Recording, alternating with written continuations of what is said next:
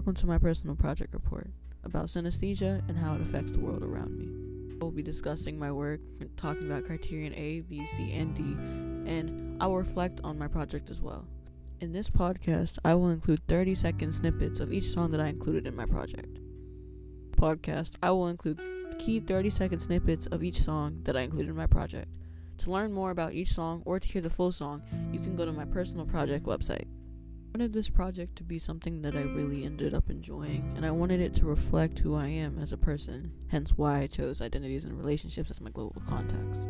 I wanted to explain my identity and its relationship to how I view the world. Like, I wanted to explain synesthesia and how it affects me daily, and while it may not be something negative, it does definitely change my perception of the world. So, I wanted to be able to convey that in an art piece and using art forms that I love. The goal of this project was to express and exhibit my personal experience with synesthesia and its relationship to my life. It ends up being constantly present in my creative process and in anything I make. I had never really discussed my synesthesia before because I thought it was something that everybody experienced.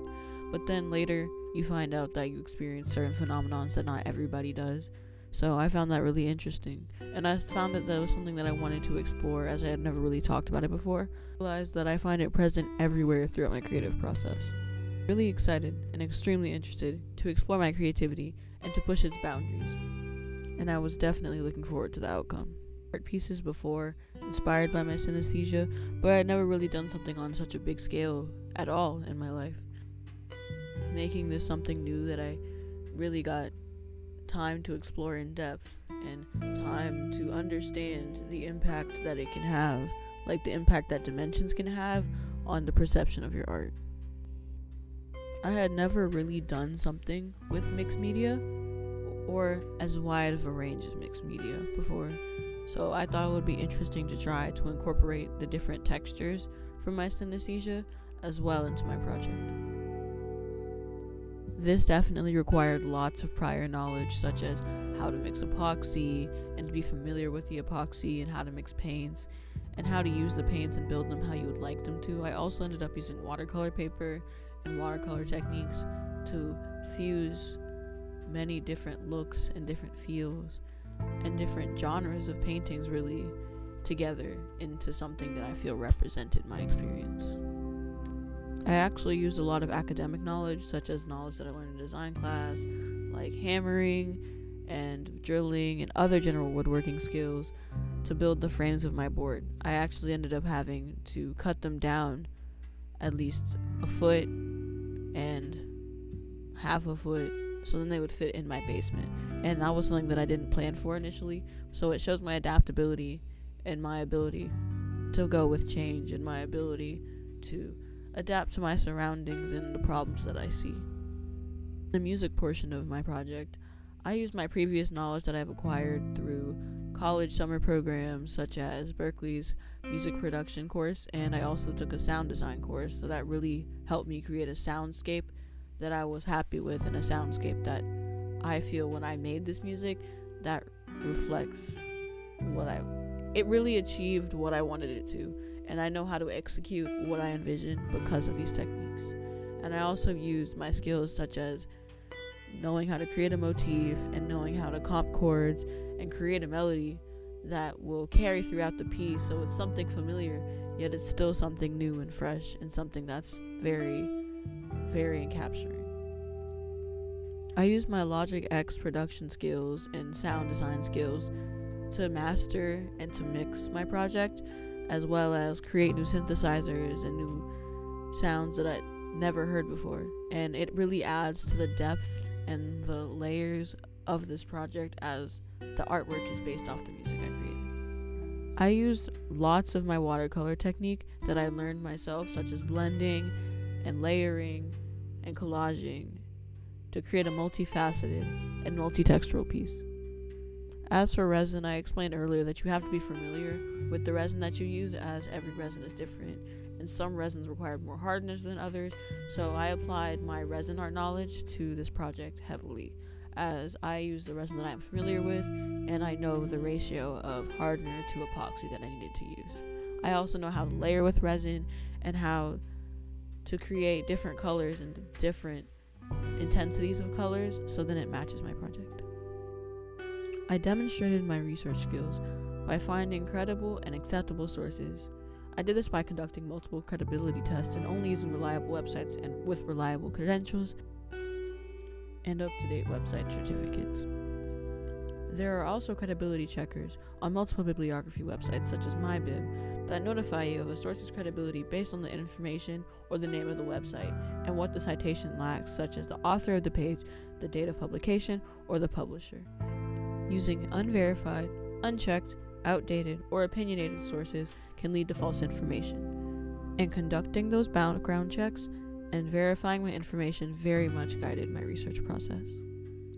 Right now, I will play a 30 second snippet of my first original song, which is called Ode to the Blank. Please enjoy.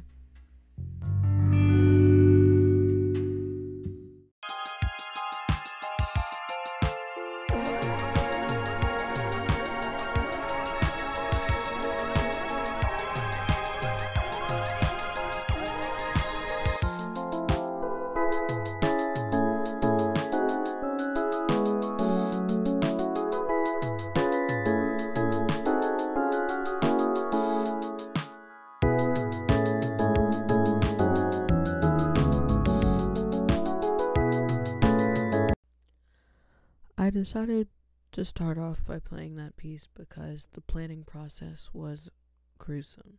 I spent the most time planning that piece and trying to figure out what I felt would be something that I could represent well in my art and some what I could do to do my music skills justice, what I could do to use the best of my abilities and to push myself to some to do something polished and something that I've never done before. While working on my music piece, I developed a criterion. The criterion I developed for this project were mostly based on the expectation of the outcome, being the art pieces, which I later learned can be extremely constraining and really limiting. Many of the criteria were more based off of the dimensions of the overall project or the cost of the project itself, which came to be pretty much ineffective later when I learned and I had to make choices on what materials I needed more of and what things I would need to make smaller to fit in a space effectively.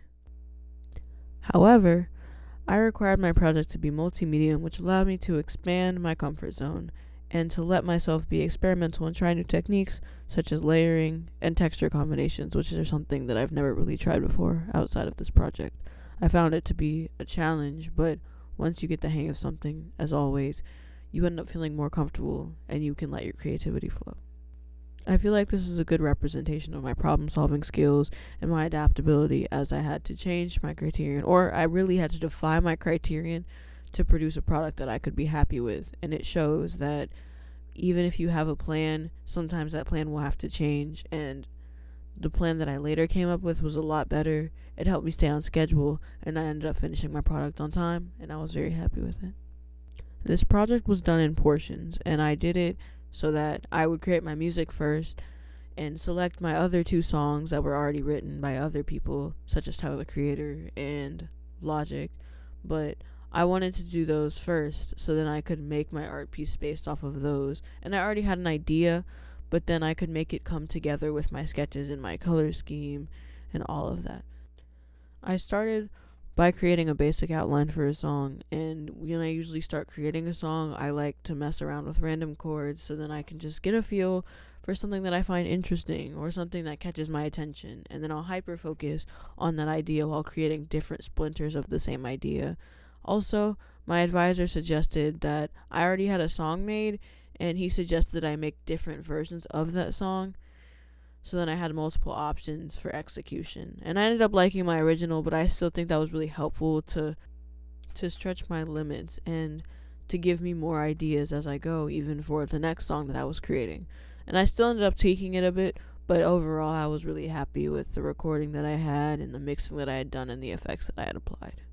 The next song though was a bit of a challenge. I had this nice chord progression and I know I wanted a modulation, but I didn't know what to modulate to and I ended up having a lot of trouble. So we had discussed with my advisor, and we talked a lot about different chords and we talked about what chords would fit together well.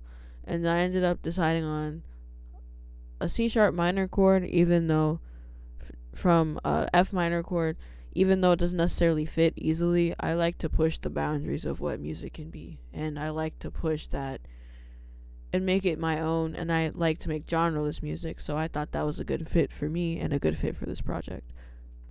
I don't really plan on paper when I make music. I plan as I go. So I would do multiple takes and I would just record over and over until I got the take that I wanted. And I would use quanti- quantization and I would still leave some variation to make the music sound more human.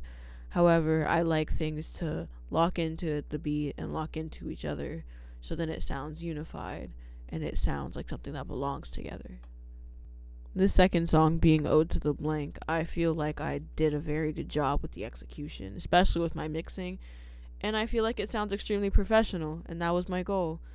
And the music creating process for me can be kind of grueling, and I even talked to my music theory teacher about it because I felt that he could give me the insight that I needed, and he really just affirmed me in the decision to go in a direction that other people might not go and to push the boundary of genre and to push the boundary of chord progression and to make it something that was completely my own.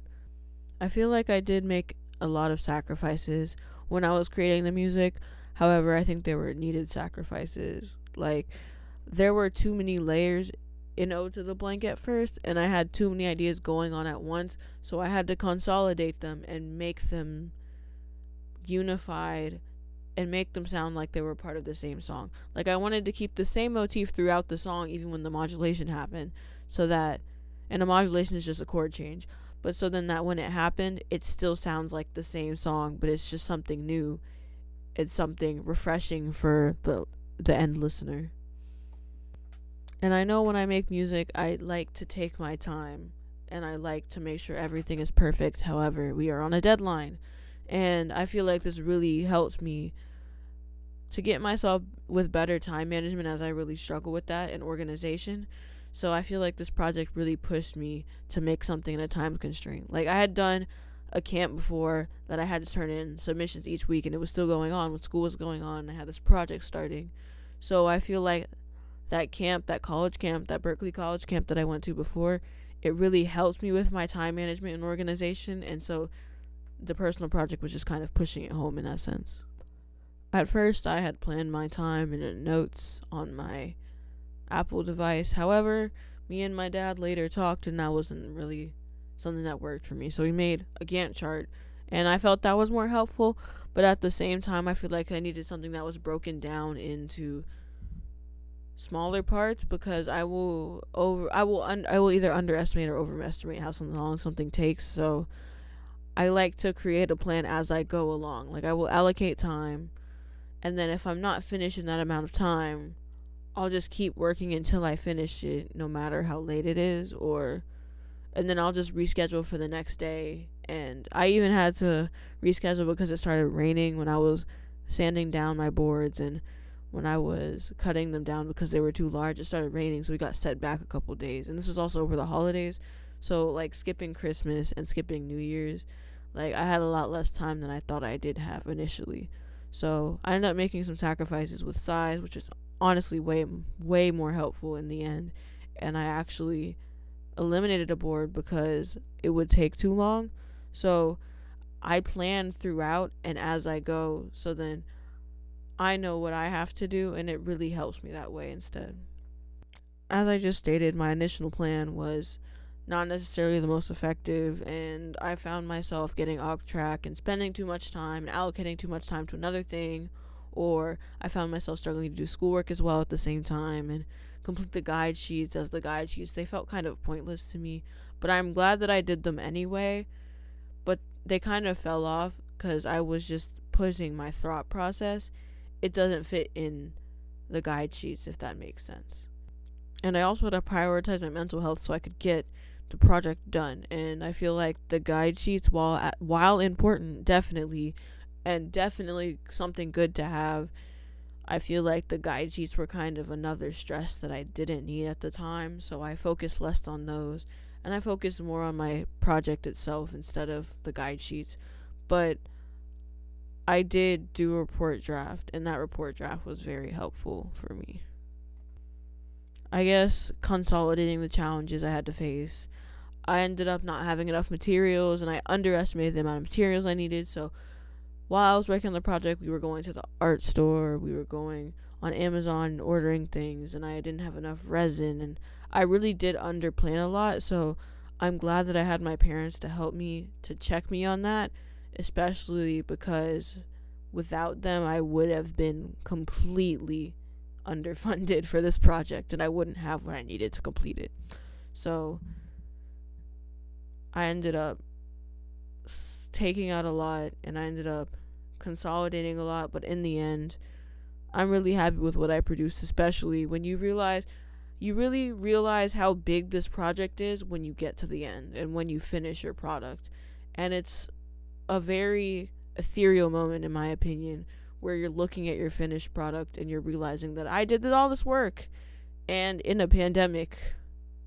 So I think that was really good that I finished it and with all the challenges that I faced and the fact that I had way less time than I initially thought, especially with camp still going on when the school year started, and just the amount of schoolwork that you get in 10th grade is completely different than it is in ninth grade and how I didn't plan effectively so I had to cut down a lot of what I wanted to do initially. I think I did really well. And I still have the other panels so maybe I'll do something later. But I ended up having to make a digital art piece for one of them instead of doing a giant panel because of my poor planning. I will say my self managing skills aren't where I want them to be and I feel like they could be much better and I guess more up to par with the standard for this project. And I often have trouble focusing sometimes, and I will get too many thoughts, and they will be kind of overwhelming, and I'll have so many ideas that I want to execute that I can't focus on one. So I feel like my self management skills have really grown in this project because I've been forced to focus on one idea and to really hone in on it and to make it the project and not all of these flyaway ideas that I have before. So I think it went well overall. And I guess what didn't go well was my initial planning. And I ended up working longer days than I expected, but I guess that's the sacrifice I had to make for poor planning. But I feel like I bounced back and I held myself accountable for that. And I understood that I would have a lot less free time over the break than I wanted over winter break. So I thought that was good. Ode to the Blank, I wrote this song. I guess I wrote this song maybe about a general type of person. It was something that I feel really represents my head sometimes. It's not two separate ideas, but it's going in all sorts of directions. And then I just felt that that was something that I really needed to create. And I feel like it captures my creativity extremely well. So I feel like I executed that song really nicely.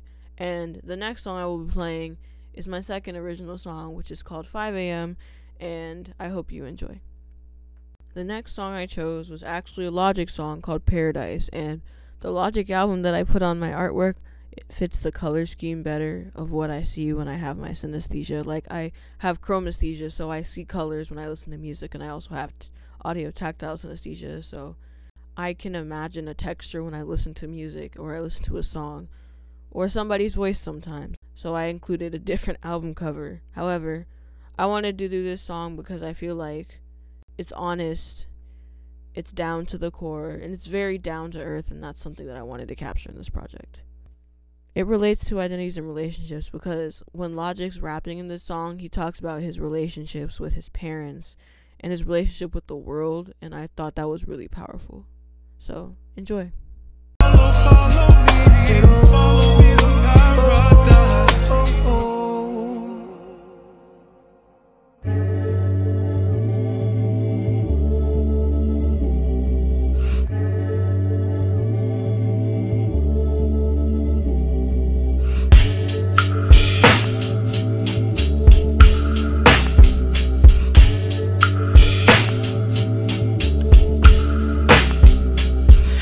remember my life long ago in my adolescence. I could. And the final song I will be playing is called Gone Gone Thank You by Tyler the Creator.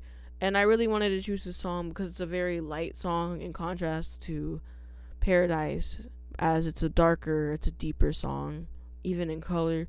Like this song is way lighter and it has lighter elements, and I feel like it's overall more floaty and in the clouds. And I appreciate the two different parts of the song essentially. And it really reminds me of my first song. Like it reminds me of ode to the blank in that way and i really wanted to include that in this project. So enjoy.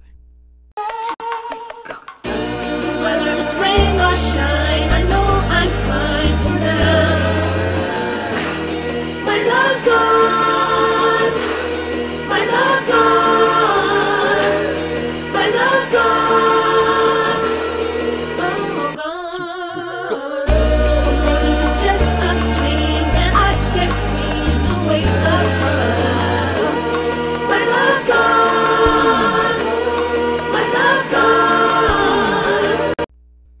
reflecting on this project, I my product it hits the it doesn't hit my criterion at all. Honestly, I mean it hits the multi-medium criterion where I had to use multiple medias. However, it doesn't hit the price point criterion. It definitely doesn't hit the dimension criteria. It does satisfy my creative criteria though that I had for myself. I wanted this project to be something extremely well produced and something that I really put my soul into, and I feel like I definitely hit that mark. And it could have been better executed. I know some of my lines aren't as clean as I want them to be, and some of my resin pieces they're falling off because I feel like I rushed that part at the end.